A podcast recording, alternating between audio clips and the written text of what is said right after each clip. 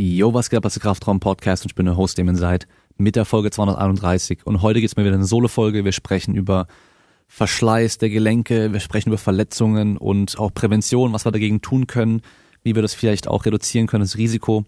Und das Ganze mal anhand von einem Beispiel, und zwar anhand von mir, weil ich bin jetzt gerade echt das Paradebeispiel dafür, wie Gelenkverschleiß aussehen kann, warum der vielleicht entstanden ist, äh, wo der herkommt, was die Gründe dafür sind und was ich vielleicht hätte anders machen können oder besser machen können, damit es vielleicht eben nicht so passiert wäre. Bevor es aber losgeht, wie immer, wir machen ganz kurz die Werbung, damit wir es hinter uns haben und zwar einmal gerne den Podcast unterstützen mit einer 5-Sterne-Bewertung bei Apple Podcasts und bei Spotify. Bei Apple Podcasts kann man eine Bewertung noch schreiben und bei Spotify kann man mittlerweile auch kommentieren bei den Folgen. Einfach unter der Folge dann kommentieren. Dann könnt ihr sehr gerne den Podcast teilen bei Instagram, mich markieren in der Story. Ich teile es auch gerne nochmal und sonst einfach allen möglichen Leuten davon erzählen, die davon profitieren könnten. Und dann gibt es noch die Möglichkeit, mit dem Code Kraftraum zu sparen. Einmal bei esn.com, da fängt dann äh, ab heute, wo ich aufnehme, also wenn die Folge rauskommt, gestern wieder die neue Aktion an. Das heißt, ihr bekommt immer die Wochenaktion mit Code Kraftraum plus nochmal 10% auf alles andere. Dann könnt ihr mit dem Code Kraftraum bei simpleproducts.de 5% sparen auf alle Home Gym Equipment Geräte, Langhanteln, Gewichte und so weiter. Und dann haben wir nochmal asbarrel.com. Dort gibt es 10% auf die ganzen Jeanshosen, Ginos, Hemden und so weiter, die für trainierte Leute gemacht sind, die dann extra so geschnitten sind, damit sie gut passen, die den Stretch da haben, wo man es braucht. Dass man eben nicht eine Hose in zwei, drei Größen größer kaufen muss, weil man eben trainierte Beine, trainierten Hintern hat, trotzdem schmale Taille, dann mit einem Gürtel da sich da reinzwängen muss, sondern die passen einfach so wie angegossen. Und das war's auch schon mit der Werbung. Äh, ihr könnt mir wirklich den Gefallen machen, den Code einfach benutzen, wenn ihr eh bei den Sachen einkauft. Damit unterstützt ihr mich und den Podcast. Äh, ich hatte jetzt leider wegen dem Podcast äh, letzte Woche einen Brief bekommen von der Anwaltskanzlei, äh, weil ein Bild auf der Webseite, auf der Podcast-Webseite und Podcast wohl doch nicht mit den Rechten so war, wie ich es dachte. Ich versuche immer, so gut wie es geht, zu schauen, dass ich nur Bilder benutze, wo die Athleten oder die Gäste selbst einfach die Rechte dran haben und nicht eben irgendwelche Fotografen, irgendwelche Agenturen und so weiter. In dem Fall war es leider so, doch, dass es dann bei einer Agentur lag und äh, jetzt musste ich 320 Euro bezahlen wegen diesem einen Foto. Habe ich natürlich auch noch rausnehmen müssen, ein anderes Bild suchen müssen und so weiter. Also ja, manchmal geht's halt dann doch schief und man muss dann irgendwie nochmal einfach Geld blechen, äh, was natürlich dann nicht ganz so geil ist. Aber ja, damit dann let's go mit der Folge.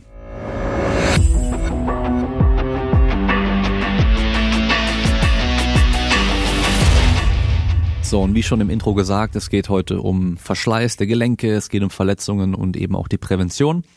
Und wer mich bei Instagram verfolgt und vielleicht auch bei YouTube schon verfolgt hat, äh, weiß, dass ich ja mit meinen Knien die letzten Jahre ein bisschen Probleme hatte und ähm, ich da jetzt relativ lange eigentlich schon mit Tendinopathien rumgemacht habe, also diese klassische Patellatendinopathie, also so ein Jumpers Knee, das heißt eine Überlastung der Sehnenstrukturen im Knie vorne und die werden in der Regel dann schlimmer, wenn man dann zum Beispiel viele Sprünge macht, viele Landungen macht und so weiter. Und bei mir war das es eigentlich seit wahrscheinlich 2018 ungefähr. Obwohl ich damals gar nicht wirklich viel gesprungen bin, sondern halt eben für Powerlifting trainiert hatte, habe ich dann doch damals noch diese Kindersportkurse gemacht und dann halt immer wieder aus der kalten Hose raus, also ohne Warm-up und so weiter, dann kurz Fangen gespielt mit denen, wo man diese Start-Stopp-Bewegung hat, also vor allem das Abstoppen dann immer sehr stark aufs Knie dann auch geht. Ich hatte eine hohe Trainingsbelastung durch mein Powerlifting-Training und habe dann auch immer wieder mal zum Beispiel von einem Kasten runter mal ein Salto gemacht oder bin einfach so runtergesprungen und so. Das heißt, ich hatte immer wieder diese Belastung dann auch drin und ich kann mich noch dran erinnern, dass ich dann 2008, naja, es muss dann eigentlich schon 2019 gewesen sein, als mein erster Sohn dann gerade laufen konnte. Ich mit ihm draußen unterwegs war und er dann losgelaufen ist und ich dann los ihm hinterher gerannt bin und ich dann auf einmal beim Losrennen gemerkt, gemerkt habe, so, oh, das zieht mir irgendwie ins Knie rein. Und äh, dachte ich mir schon so, hm, das ist irgendwie nicht so geil, dass mir das einfach so im Alltag schon anfängt, ins Knie reinzuziehen. Äh, auch wenn ich davor schon im Training immer wieder so die Situation hatte, wo ich beim Warm-up gemerkt habe, dass mir bei den Kniebeugen das einfach so im Knie vorne irgendwie unangenehm ist. Aber es wurde dann durch das Warm-up hin immer wieder besser und ich konnte dann auch voll maximal schwer auch meine Kniebeugen machen, habe dann bei dem Training an sich dann nichts mehr gemerkt.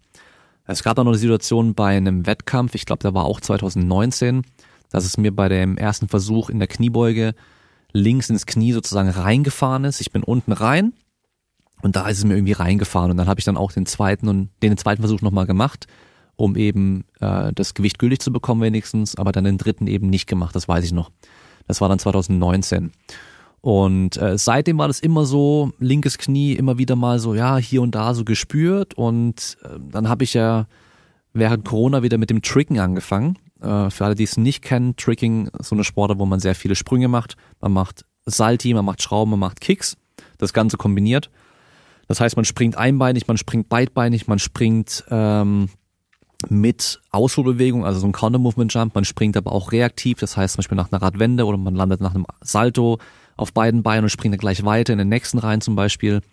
Und man springt dann auch teilweise in eine Rotation rein oder aus einer Rotation raus. Also schon sehr viel variable Belastung, sag ich mal, für die Knie auch.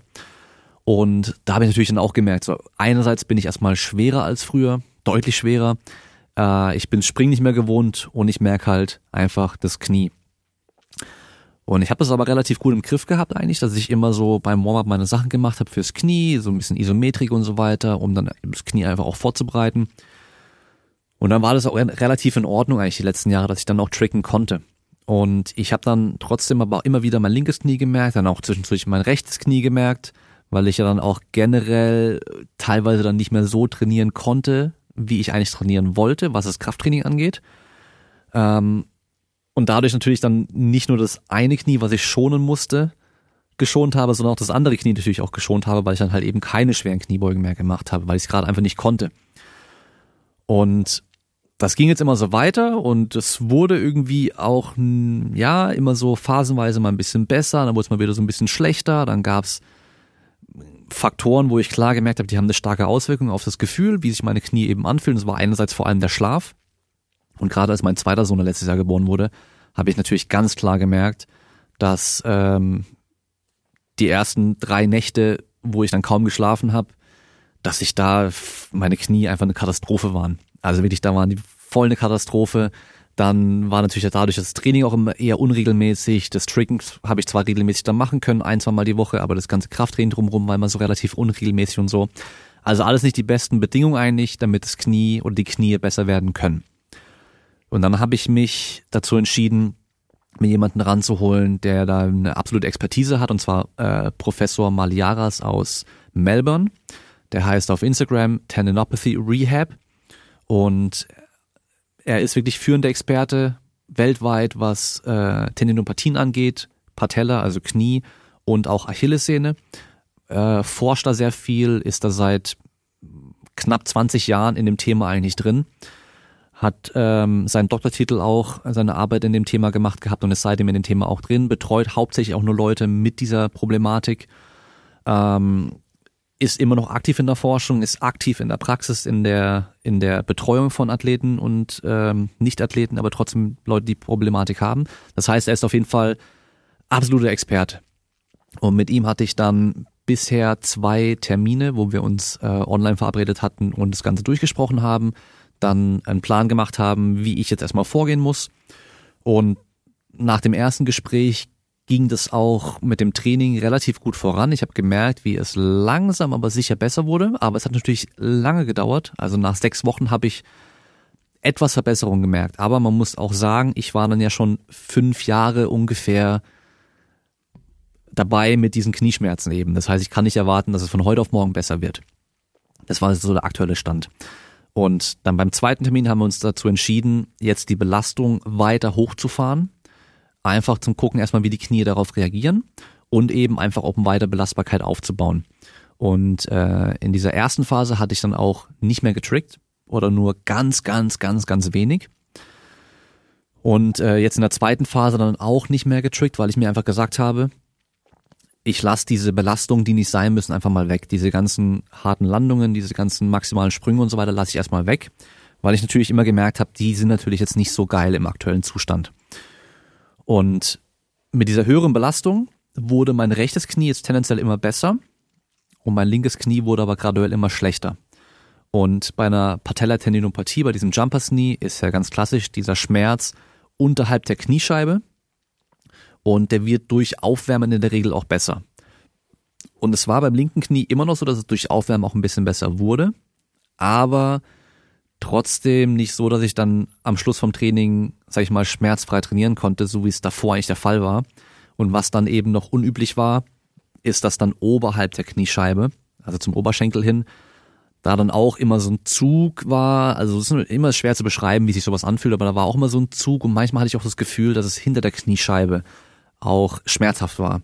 Und was ich aber schon die ganze Zeit auch hatte, war, dass ich wie so einen Punkt hatte in der, in der Beugung des Knies, also wenn ich auf dem linken Bein stand und dann langsam runterging in so eine einbeinige Kniebeug, dass an einem Punkt mir das Knie wie so abgehauen ist, also wie so weggeknickt ist, weil dann kurz der Schmerz sehr, sehr, sehr stark war. Und dadurch, dass es dann immer schlechter wurde und dann irgendwann vor ein paar Wochen dann so schlimm war, dass ich bei jeder Treppe, die ich hochgegangen bin oder runtergegangen bin, ich dann wirklich auch starke Schmerzen im Knie links hatte. Das rechte Knie hatte gar nichts mehr im Endeffekt. Da habe ich im Alltag eigentlich nichts mehr davon gespürt.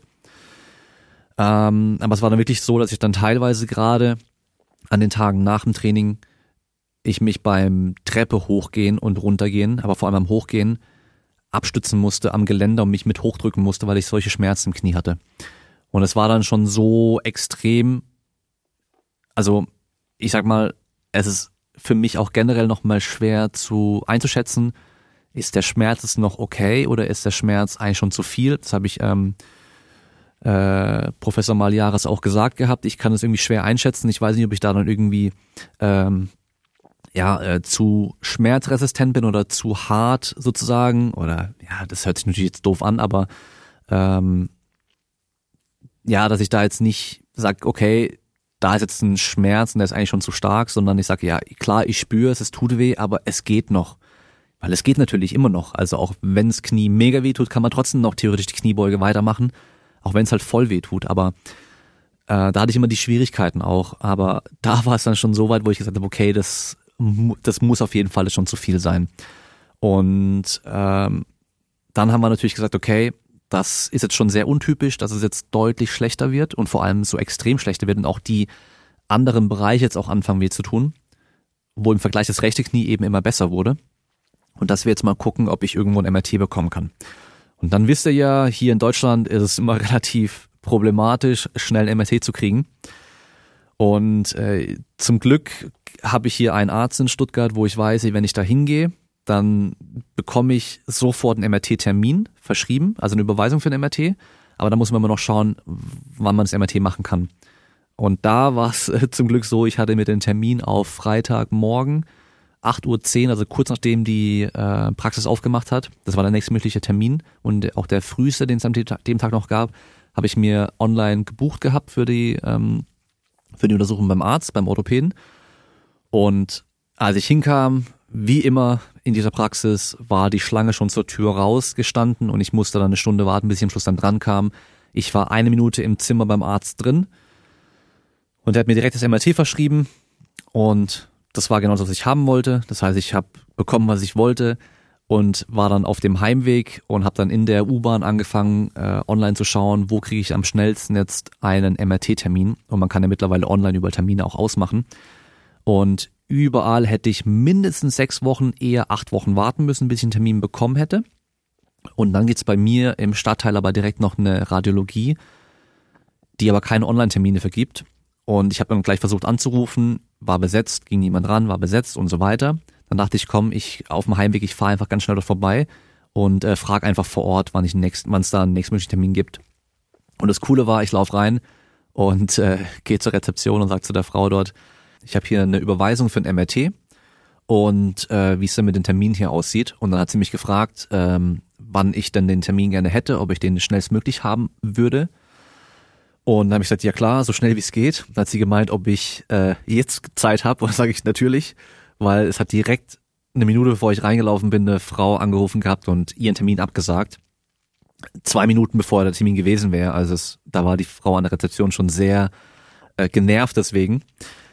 Aber das Coole war, ich bin eben da reingelaufen, habe direkt weiterlaufen können, in das Zimmer, Hose ausziehen, mich dann auf das Ding drauflegen und in, bin im MRT gelegen. Also super geil, besser jetzt nicht laufen können.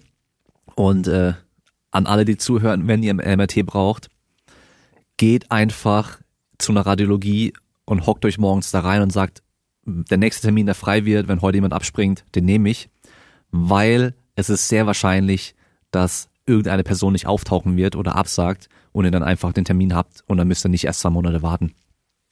Auf jeden Fall MRT-Termin gehabt und dann bin ich zum Orthopäden eine Woche später für die Besprechung von dem MRT, um auch den Befund noch zu kriegen, weil ich habe von dem von der Radiologie nämlich nur die die Bilder bekommen auf einer CD, aber keinen Befund. Den haben sie digital dem Arzt übermittelt gehabt.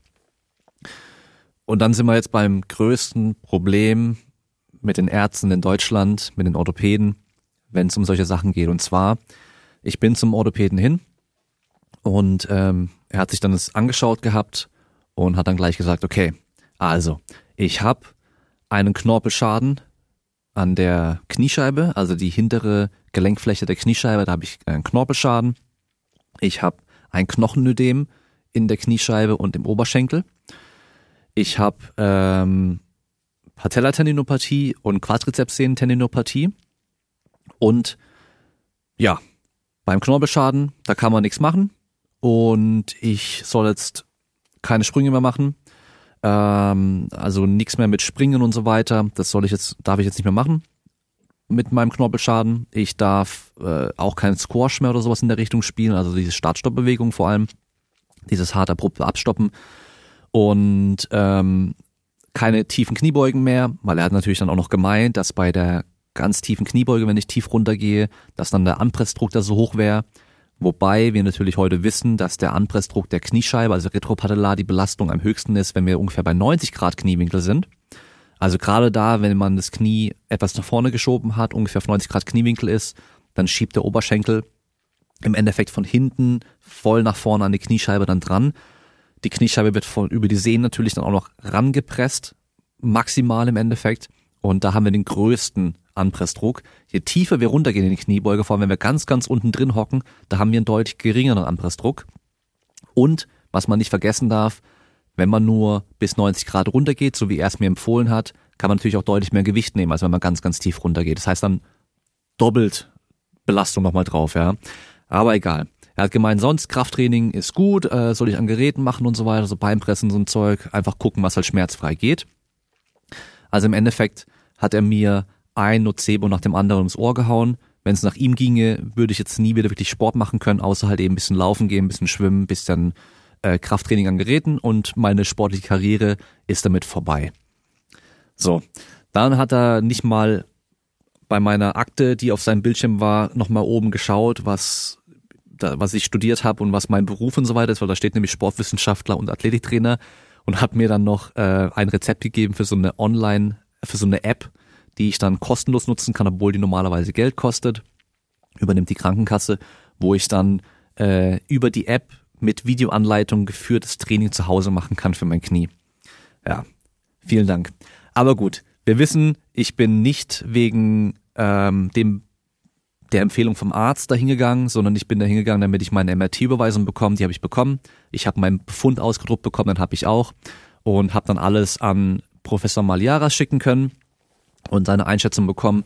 Und ähm, ja, man sieht auf den Bildern auf jeden Fall, dass und das ist das Coole an ihm eben. Also da merkt man einfach auch, dass er ein sehr guter Physiotherapeut auch ist. Er hat nicht einmal von ähm, Schäden, Abnutzung oder Verschleiß gesprochen. Er hat nur von Veränderungen gesprochen, die man sehen kann. Man sieht Veränderungen an der Quadrizepssehne und Patellasehne und äh, man sieht Veränderungen am Knorpel an der Kniescheibe und natürlich auch die Knochenödeme. Ja, jetzt als allererstes Knochenödeme, die müssen raus. Das, die müssen weg. Das ist jetzt gerade Priorität Nummer eins. Das heißt, jetzt aktuell darf ich wirklich keine Sprünge und nichts machen, einfach damit es besser wird. Und ähm, dann die Knorpelgeschichte, da machen wir im Endeffekt mit dem ganz normalen Krafttraining wie bisher auch einfach weiter. Aktuell, aber nur so, wie es komplett schmerzfrei geht. Und dann müssen wir langsam wieder Belastbarkeit aufbauen.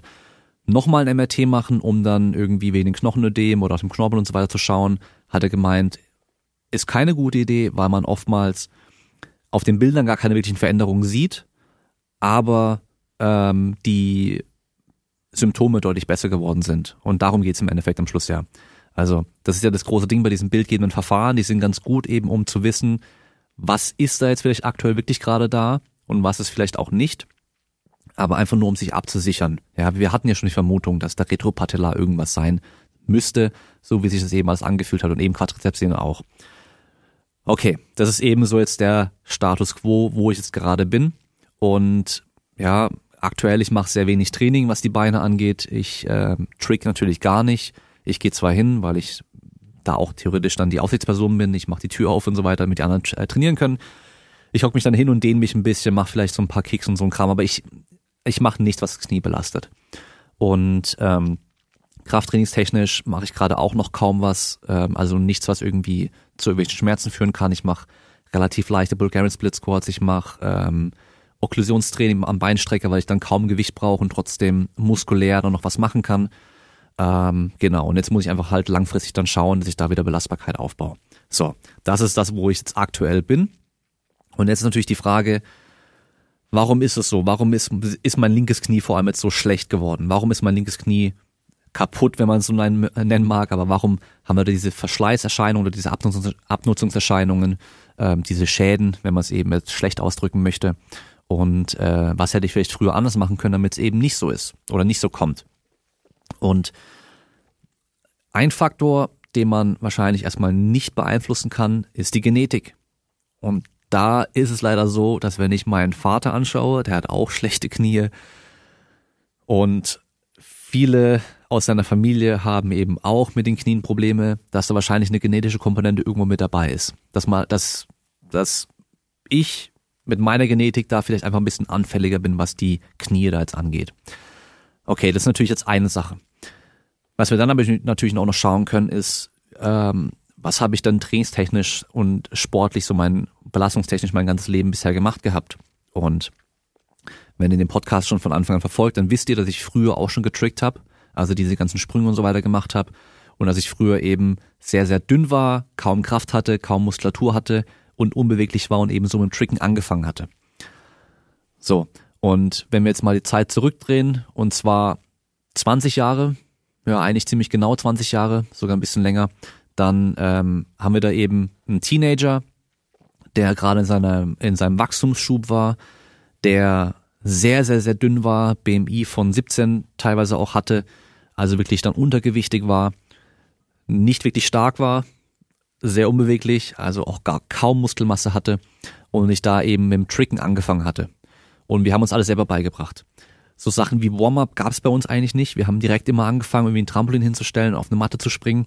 Und ähm, als wir dann auch zum allerersten Mal irgendwann die ersten wirklichen Tricks, also Saltis vor allem konnten, haben wir die auch andauernd gemacht. Also wir dann, klar, wir hatten im Winter irgendwie zwei, dreimal die Woche die Möglichkeit in der Halle zu gehen und da zu trainieren. Das haben wir dann auch gemacht. Aber selbst da sind wir dann teilweise noch raus auf die Straße und haben dann da irgendwie noch Saldos gemacht. Und im Sommer waren wir sowieso jeden Tag, eigentlich den ganzen Tag dabei, irgendwie rumzuspringen. Und haben uns nie warm gemacht. Ich kann mich noch dran erinnern, am Anfang konnte ich einen Vorwärtssalto, ich konnte einen Seitwärtssalto und ich konnte irgendwann einen Rückwärtssalto aus dem Stand. Und dann habe ich als nächstes gelernt, eine Radwende mit Rückwärtssalto zu machen. Und dafür habe ich dann immer 15 Meter Anlauf genommen, eine schlechte Radwende gemacht, bin gesprungen und bin gerade so immer rumgekommen und sehr, sehr tief gelandet, so dass mein Fußrücken relativ nah zu den Schienbeinen hochgekommen ist und mir hat's halt eigentlich fast jedes Mal in die Fußgelenke vorne reingehauen. Und es war schon so stark teilweise, dass ich am nächsten Tag in der Schule eben beim Treppenlaufen mich dann auch immer abstützen musste, weil meine Fußgelenke so wehgetan haben. Aber so schlau wie man als Teenager natürlich ist, trotzdem einfach Vollgas weitergemacht. Und das wäre natürlich das Erste, was ich sagen würde, was ich früher wahrscheinlich hätte anders machen sollen, wäre einmal gescheit aufwärmen, ja, also wirklich jedes Mal vom Training mich ein bisschen vorzubereiten aufs Training und dann so zu trainieren, dass es mir am nächsten Tag nicht voll wehtut. Also, wenn, hör auf deinen Körper, wenn es dir nach deinem Training am nächsten Tag, nach deinem Sport, also, wenn du einen Wettkampf hast und du machst Kampfsport und du kriegst halt ein paar ab oder du spielst Football und kriegst ein paar Hits ab oder du spielst Fußball und dich knallst hin oder keine Ahnung was und dich tut am nächsten Tag was weh. Vollkommen normal. Aber wenn du nach deinem Training jedes Mal danach kaum laufen kannst, weil du solche Schmerzen hast, dann machst du was falsch. Da musst du langsamer machen, musst weniger machen, dich einfach langsamer rantasten und dich da langsam drauf hintrainieren, dass du das eben machen kannst, ohne immer voll die Schmerzen zu haben. Das wäre das allererste, was ich sagen würde. Dann habe ja schon gesagt, ich konnte am Anfang wie drei verschiedene Sachen. Das heißt, wir hatten auch eigentlich keine Variation im Training oder beim Tricken, beim Sport, was wir gemacht haben. Wir haben halt jeden Tag zigmal genau das Gleiche gemacht und halt immer voll rein, voll rein, voll rein, immer schlechtes, immer schlecht gelandet. Und es hat natürlich schon reingeknallt. Und ähm, was wir natürlich auch wissen ist, wir haben einmal Krafttraining als bester Präventionsfaktor, äh, was Verletzungen und Verschleißerscheinungen angeht. Also stärkere Sportler verletzen sich im Schnitt weniger, haben weniger Verschleißerscheinungen und natürlich ist es immer besser, wenn wir athletischer sind, weil wir können dadurch besser und öfter und mehr trainieren, weil wir athletischer sind. Das heißt, es ermöglicht besseres und mehr Training. Das heißt, die zweite Sache, die ich damals noch anders hätte machen sollen, wäre von Anfang an Krafttraining zu machen. Ja, ich war im perfekten Alter mit eben so 15 Jahren, 16 Jahren, um damit anzufangen und vor allem eben auch die Pubertät zu nutzen, viel, viel schneller und besser aufzubauen, dann dabei noch gescheit essen, damit dann noch ein bisschen besser eben Muskelmasse draufkommt. Und ich hätte mich wahrscheinlich deutlich schneller im Tricken auch verbessert. Ja, also einfach nur mit zweimal die Woche ein bisschen Krafttraining zu machen. Krafttraining habe ich aber erst deutlich später angefangen, ähm, in so einer Phase, wo ich mit dem Tricken schon immer weniger involviert war, sage ich mal, wo ich dann irgendwann eben fünf, sechs Mal die Woche Krafttraining gemacht habe, nur noch einmal Tricken war, weil meine ganzen Kumpels irgendwie nicht mehr getrickt haben und so weiter. Ähm, aber da habe ich gemerkt, wie ich auf einmal deutlich schneller besser wurde im Tricken auch. Genau, also einfach hier, ja, wirklich Krafttraining. Dann, was man bei Teenagern natürlich generell sagen kann, ist mehr und besserer Schlaf. Schadet auch nicht. Also das wissen wir auch, dass ähm, Sportler, die mehr schlafen und auch vor allem ausreichend schlafen, sich weniger verletzen, weniger, weniger oft krank werden und so weiter, als Sportler, die halt eben hier und da zu wenig schlafen. Und dann natürlich, was man sagen muss, dummes Sprichwort, wo gehobelt wird, da fallen Späne. Und das ist natürlich so. Und beim Tricken war es bei mir eben auch 2005 einmal so, dass ich mit meinen Kumpels und ein paar Breakdancern auf der Straße eine Show gemacht habe. Das heißt, wir hatten auch einen, Hut vorne liegen, um eben da ein bisschen Geld zu verdienen. Die Breaker haben das da jede Woche ähm, gemacht. Das heißt, die Leute wussten schon, okay, dann sind diese Breakdancer wieder da. Und äh, wir können dann auch zuschauen gehen. Das war mitten in der Stadt in Freiburg. Und wir haben dann da mal mitgemacht spontan. Und damals konnte ich eben auch noch nicht viel. Ich konnte den Seitwärtssalto, ich konnte Vorwärtssalto und eben Radwende, Rückwärtssalto, aber mit viel, viel Anlauf. Und da war es aber so, das war ein Fliesenboden, das war vor so einem Geschäft. Da ging das so ähm, beim Schaufenster ähm, wie so ein Halbkreis, sag ich mal, so rein zum Eingang hin äh, mit so einem ja, ein paar Meter Radius. Das heißt, man konnte da dann ganz gut tanzen, man konnte eben auch ein bisschen tricken und die Leute sind dann da außen rum auf der anderen Seite eben gestanden, haben dann zugeschaut und ich habe dann über einen Breakdancer, der da so einen Freeze auf dem Boden gemacht hat, einen Seitwärtssalo gemacht. Dann stand ich vor dieser Menschenmenge mit dem Rücken und wollte dann zurück auf dem Rückweg, wie mein Tricking-Idol damals, ohne großen Anlauf eine Radwende mit Rückwärtssalto machen. Konnte ich aber nicht wirklich gut oder eigentlich gar nicht. und habe dann trotzdem das gemacht, voll gehypt mit den ganzen Zuschauern, mit der Musik, mit den Leuten, die geklatscht haben und so weiter. Und habe dann mit einem Schritt Anlauf eine Radwende gemacht und wollte halt möglichst schnell rumdrehen für den Rückwärtssalto, damit ich da möglichst wieder auf den Füßen lande. Bin dabei aber weggerutscht und bin mit beiden Knien, also ich habe den halben Salto gemacht, bin mit beiden Knien Vollgas, also mit wirklich Kniescheiben auf den Fliesen gelandet. Und tat im ersten Moment natürlich ein bisschen weh, aber irgendwie halb so schlimm. Dadurch, dass ich noch so Adrenalin und alles drin hatte, weil die ganzen Leute da waren und geklatscht haben und zugeschaut haben und so weiter, habe ich da nicht viel gemerkt und bin einfach aufgestanden, bin an den Rand und ähm, habe mich dann so äh, in die Hocke, also ich bin auf den Fußballen gewesen, in die Hocke gesetzt, an der Wand angelehnt und habe einfach den anderen noch zugeschaut, bis die dann fertig waren, noch zehn, zehn Minuten oder sowas. Und äh, bin dann aufgestanden irgendwann, als wir dann alle fertig waren, dann sind wir noch irgendwann zum Burger King, haben noch was gegessen mit dem Geld, was wir verdient haben, sind dann langsam zum Bahnhof gelaufen und dann die Viertelstunde eben heimgefahren und dann aber in der Bahn kurz vorm Aussteigen schon zu meinem Kumpel gesagt, du, ich glaube, du musst mir mit nach Hause helfen. Mein Knie fängt an weh zu tun und wird immer dicker irgendwie. Und dann bin ich äh, eben mit ihm äh, gestützt, gestützt nach Hause gelaufen und bin dann, da hat meine, meine Eltern waren im Urlaub und meine Oma war dann nur da und die hat natürlich dann vorher immer gesagt, ja, mach keinen Scheiß, verletz dich nicht. Und ich sag, ach Oma, ich kann es doch, ja, so, keine Sorge. Und weil ich halt nicht sagen wollte, ich habe mich verletzt, bin ich halt nur kurz rein, habe meinen Kopf reingesteckt, so durch, durch äh, äh, Tür und Türrahmen und habe gesagt, hi Oma, ich bin wieder da und bin dann hoch ähm, in mein Zimmer und äh, habe dann mit meinem Kumpel da mich eben so hingehockt und so ein bisschen geredet und mein Knie wurde immer dicker und dann halt so, ja, so dieses typische, ja, wird schon halb so schlimm sein, vielleicht wache ich ja morgen früh auf und es wird alles gut, ja. Und dann aber eine Stunde später war mein Knie aber so dick wie so ein Handball und dann dachte ich, ja, kacke, ich sollte vielleicht ins Krankenhaus gehen und gucken, was da jetzt kaputt ist. Und bin dann runter zu meiner Oma, hab gesagt, du Oma, ich habe mich vorhin doch verletzt und ich glaube, ich muss ins Krankenhaus und die natürlich schon voll am Durchdrehen, so, oh, was machst du und äh, du Spinner und keine Ahnung was. Hab dann meinen Cousin gerufen, der hat mich mit seinem Smart abgeholt. Ich konnte mein Knie gar nicht mehr beugen, das heißt, ich saß auf dem Beifahrersitz in einem Smart und habe mein linkes Bein dann gestreckt so quer hinter sein Lenkrad äh, da so reingeklemmt gehabt irgendwie, dass ich da dann reingepasst habe. Sind wir ins Krankenhaus gefahren, die haben ein Röntgenbild gemacht und haben mir dann nur so einen Voltarenverband gegeben mit einer Krücke, mit Krücken noch und bin dann äh, ein paar Tage später zum Orthopäden und es hieß, ich kann mich nur noch dran erinnern, ich habe keinen Befund mehr, aber es hieß, ich habe mir wohl die Kniescheibe gebrochen oder angebrochen, ich weiß es nicht mehr genau, irgendein Band angerissen und den Meniskus gequetscht. Das war so der Befund. Ach ja, ähm, auf meinem aktuellen MRT, mein Meniskus hat auch noch ein bisschen was, aber relativ egal. Auf jeden Fall eben Kniescheibe gebrochen oder angebrochen und halt die mega fette Schwellung, die wurde dann punktiert, das heißt, dass mit der fetten Spritze rein in, ins Knie und hat dann da irgendwie so fünf fette Spritzen voll äh, Blut und Wundflüssigkeit irgendwie rausgesaugt und habe dann für ein paar Wochen so eine Schiene gehabt, dass ich mein Knie nicht bewegen konnte und habe Physiotherapie gehabt und bin aber mit dieser Schiene und so auch schon wieder ins Stricken und habe dann angefangen Handstand und ganzen Kram zu machen.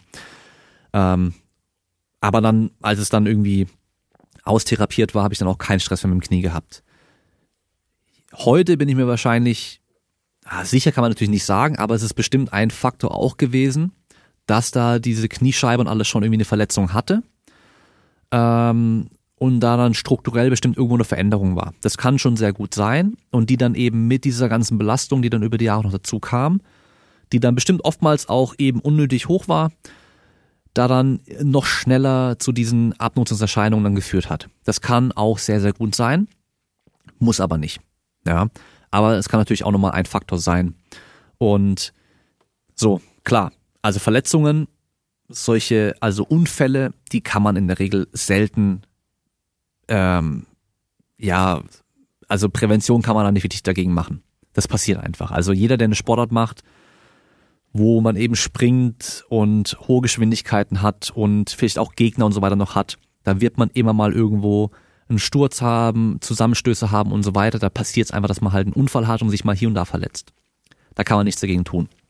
Aber gegen diese Überlastungserscheinung kann man wohl gut was machen, um die, das Risiko von diesen Überlastungserscheinungen eben zu verringern.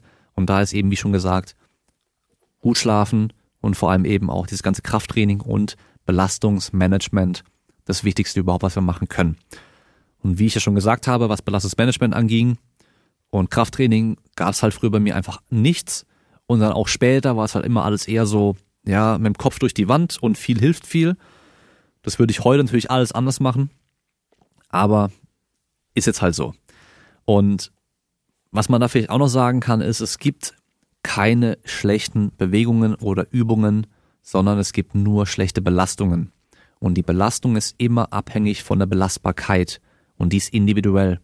Das heißt, nur weil ich mich jetzt durch mein Training von damals vielleicht verletzt habe oder überlastet habe, heißt es nicht, dass jemand anderes, mein Kumpel zum Beispiel, sich damit dann auch überlastet hat. Vielleicht war der belastbarer. Genauso wie ein Sportler, der sich über Jahre eine Grundlage aufgebaut hat und eben aktiv auch in der Prävention, sage ich mal, Krafttraining macht und eine ausreichende Beweglichkeit hat, eine gute Koordination hat und so weiter, der wird auch viel mehr Belastung abkönnen als eben jemand, der das nicht macht. Ja, also auch alle, die dann sich in den Kopf setzen, ich möchte einen Marathon laufen zum Beispiel, noch nie joggen waren, die dann von heute auf morgen fünfmal die Woche laufen gehen, da ist das Risiko, sich eine Belastung zu holen, deutlich höher als jemand, der seit Jahren ein, zwei Mal die Woche laufen geht und dann eben von heute auf morgen den Umfang deutlich erhöht weil einfach schon mehr Belastbarkeit da ist. Aber das Beste, was man eben machen kann, ist Belastungsmanagement, die Belast Belastung langsam zu steigern und dann dadurch eben auch die Belastbarkeit zu steigern und zu verbessern. Ja. Also, was kann ich jetzt machen? Was ist mein, mein Ziel, sag ich mal? Was, was will ich in Zukunft noch machen können? Weil aktuell fühle ich mich wie ein alter Mann.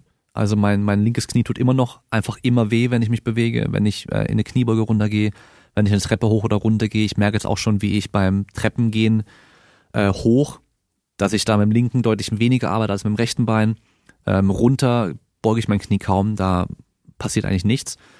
Ähm, ich will auf jeden Fall wieder springen und sprinten können. Ich will schmerzfrei Treppen hoch und runter gehen können. Also dieses Treppen hoch und runter gehen schmerzfrei und im Alltag bei diesen alltäglichen Bewegungen schmerzfrei zu sein, ist natürlich Priorität Nummer eins erstmal. Aber eben auch springen und sprinten können. Ich will mit meinen Kids auf dem Spielplatz rumrennen und rumspringen können und eben nicht der Vater sein, der halt dann, ja, wenn dann irgendwie die Kinder fangen spielen und sie sagen, ja, komm, spiel mit, dass ich dann der Papa bin, der sagt, nee, äh, ich habe schlechtes Knie, ich kann nicht. Sondern ich will dann natürlich dann trotzdem auch mitmachen können. Ja. Und ich will auch irgendwann wieder tricken können. Ich will irgendwann wieder tricken können. Es gibt immer noch Tricks, die ich noch schaffen will, für die ich trainieren muss. Ich will irgendwann wieder Kampfsport machen können. Ich will vielleicht irgendwann noch Leichtathletik machen. Da habe ich auch noch Bock drauf. Und dann steht für nächstes Jahr noch das, äh, das deutsche Sportabzeichen an, was ich auch schon im äh, Podcast über die Bundesjugendspiele auch gesagt hatte, dass ich mit meinem großen Sohn nächstes Jahr zum allerersten Mal und meinem Vater auch zusammen das deutsche Sportabzeichen machen werde und ich das dann jedes Jahr machen will eigentlich, auch wenn mein zweiter Sohn dann irgendwann äh, alt genug, sechs Jahre alt ist, dann, dass er dann auch mitmacht, dass wir das einfach immer zusammen machen und das so eine Tradition bei uns wird. Und zum deutschen Sportabzeichen gehört halt auch Sprinten oder Springen oder Schwimmen oder Ausdauerlauf mit dazu. Ich könnte natürlich jetzt auch schon die Disziplin so wählen, dass ich da eben nichts machen muss, was mit dem Knie gerade nicht geht. Aber ich will eigentlich schon den 3 Kilometer Lauf machen, ich will den 100 Meter Sprint machen, ich will den Standweitsprung machen und äh, von daher bis nächstes Jahr im Sommer irgendwann muss es halt auch wieder gehen. Und äh, genau, also das ist jetzt so mein aktueller Stand. Dann auch vielleicht die Überlegung, warum das Ganze mittlerweile auch so ist. Also ich muss auch gestehen, auch die, die Jahre, wo ich schon vom Training mehr Ahnung hatte, habe ich selber im Training oftmals nicht das, nicht das Beste gemacht, was man vielleicht eigentlich machen sollte. Auch wenn ich es eigentlich besser weiß, aber es ist ja relativ oft so. Ähm, also dieses Do as I say, not as I do. Also ich war theoretisch oftmals kein gutes Vorbild für meine Athleten, weil ich halt selber dann oftmals ohne Warm-up trainiert habe. Weil ich dann oftmals einfach, obwohl hier und da was zwickt, voll rein bin und weitergemacht habe. Ja, aber da ist man einfach ein bisschen dumm selber, auch wenn man es besser weiß. Und da wird auch jeder von euch, der jetzt zuhört, bestimmt einige Sachen haben, wo man eigentlich besser weiß, dass man vielleicht irgendwas nicht machen sollte oder anders machen sollte oder irgendwas machen sollte. Und man macht es aber dann trotzdem nicht so, obwohl man es eigentlich besser weiß. Und äh, ja, da muss ich mir meine eigene Nase fassen. Und das ist natürlich jetzt auch der Preis, den ich dafür jetzt auch zahlen muss wahrscheinlich, weil ich hätte vieles auch besser machen können und hätte dann vielleicht eben jetzt nicht diese Knieprobleme oder auf jeden Fall deutlich weniger diese Knieprobleme. Aber es kann auch sein, ich hätte alles perfekt machen können und aufgrund meiner Genetik, meiner Voraussetzungen, meiner Verletzung von früher und so weiter, hätte ich vielleicht trotzdem jetzt diese Knieschmerzen oder Knieprobleme. Kann auch gut sein. Aber so ist es jetzt einfach und am Schluss, ich kann jetzt nichts mehr an der Vergangenheit ändern. Ich kann nur noch das Beste draus machen, was aktuell ist. Das heißt, ich kann innerhalb von meinen Möglichkeiten aktuell trainieren, so gut wie es geht, meine Belastbarkeit wieder aufbauen, das Beste draus machen und äh, was die das Knochenödem angeht, muss ich jetzt erstmal halt schonen. Und was dann die, die Knorpel, den Knorpelschaden angeht, da versuchen wir natürlich erstmal konservativ das so gut wie es geht zu machen und das kann auch gut funktionieren. Es gibt aber natürlich immer noch die Möglichkeiten auch mit verschiedenen chirurgischen Eingriffen, dass man da ähm, Knorpel zum Beispiel abschleift, dass man den anbohrt, dass man da äh, heranzüchtet und so weiter. Aber es ist natürlich immer ein Eingriff und erstmal versuchen wir es natürlich so, so gut wie es geht. Und ähm, ja, vielleicht aber trotzdem irgendwann mal unter das Messer legen. Wer weiß. Mal schauen, die nächsten Jahre, wie es sich äh, verhält, wie es läuft. Und äh, ja, das Beste einfach draus machen. Gut, ich glaube, damit habe ich jetzt erstmal alles gesagt, äh, was mir jetzt gerade so im Kopf herumschwirrt, was ähm, mein, meine Knie und äh, die Vergangenheit und die Zukunft irgendwie so angeht. Und dann kann ich euch vielleicht noch einen kurzen Ausblick geben. Und zwar, eigentlich habe ich mir vorgenommen, ich habe mir wirklich vorgenommen, nichts mehr anzukündigen, was den Podcast und so weiter angeht, weil leider bisher immer, wenn ich irgendwie eine Ankündigung hatte, dass irgendwie ein besonderer Gast da sein wird, ohne den Gast dann auch zu nennen, hat es dann nicht geklappt. Nicht wegen mir, sondern eben wegen der anderen Seite. Aber es wird in Zukunft beim Kraftraum-Podcast Spezialfolgen geben auf Englisch. Ihr dürft euch dann mein, mein Englisch mit fettem Akzent anhören mit internationalen Gästen. Ja, ich habe noch super viele deutschsprachige Gäste auf der Liste, die ich noch reinkriegen möchte in den Podcast und habe jetzt auch schon wieder viele äh, in Planung auch. Aber es gibt eben auch Leute, die sprechen kein Deutsch, die sprechen dann eben Englisch, mit denen ich unbedingt mal sprechen möchte, wo ich weiß, die können auf jeden Fall richtig, richtig viele geile Sachen erzählen. Und den ersten internationalen Gast, den habe ich jetzt schon, ich habe die Zusage. Und am Montag Nacht werde ich mit ihm aufnehmen, weil wir einfach sechs Stunden Zeitverschiebung haben. Das heißt, ihr könnt euch schon mal überlegen, sechs Stunden Zeitverschiebung ist auf jeden Fall Ostküste in den USA. Und äh, Namen werde ich noch keinen nennen. Wann die Folge rauskommt, werde ich auch noch nicht sagen. Ich weiß es nämlich noch nicht ganz genau. Aber es wird hin und wieder Spezialfolgen auf Englisch geben. Und damit sind wir am Ende für heute und wir hören uns wieder beim nächsten Mal. Bis dahin, bleibt stark. Ciao.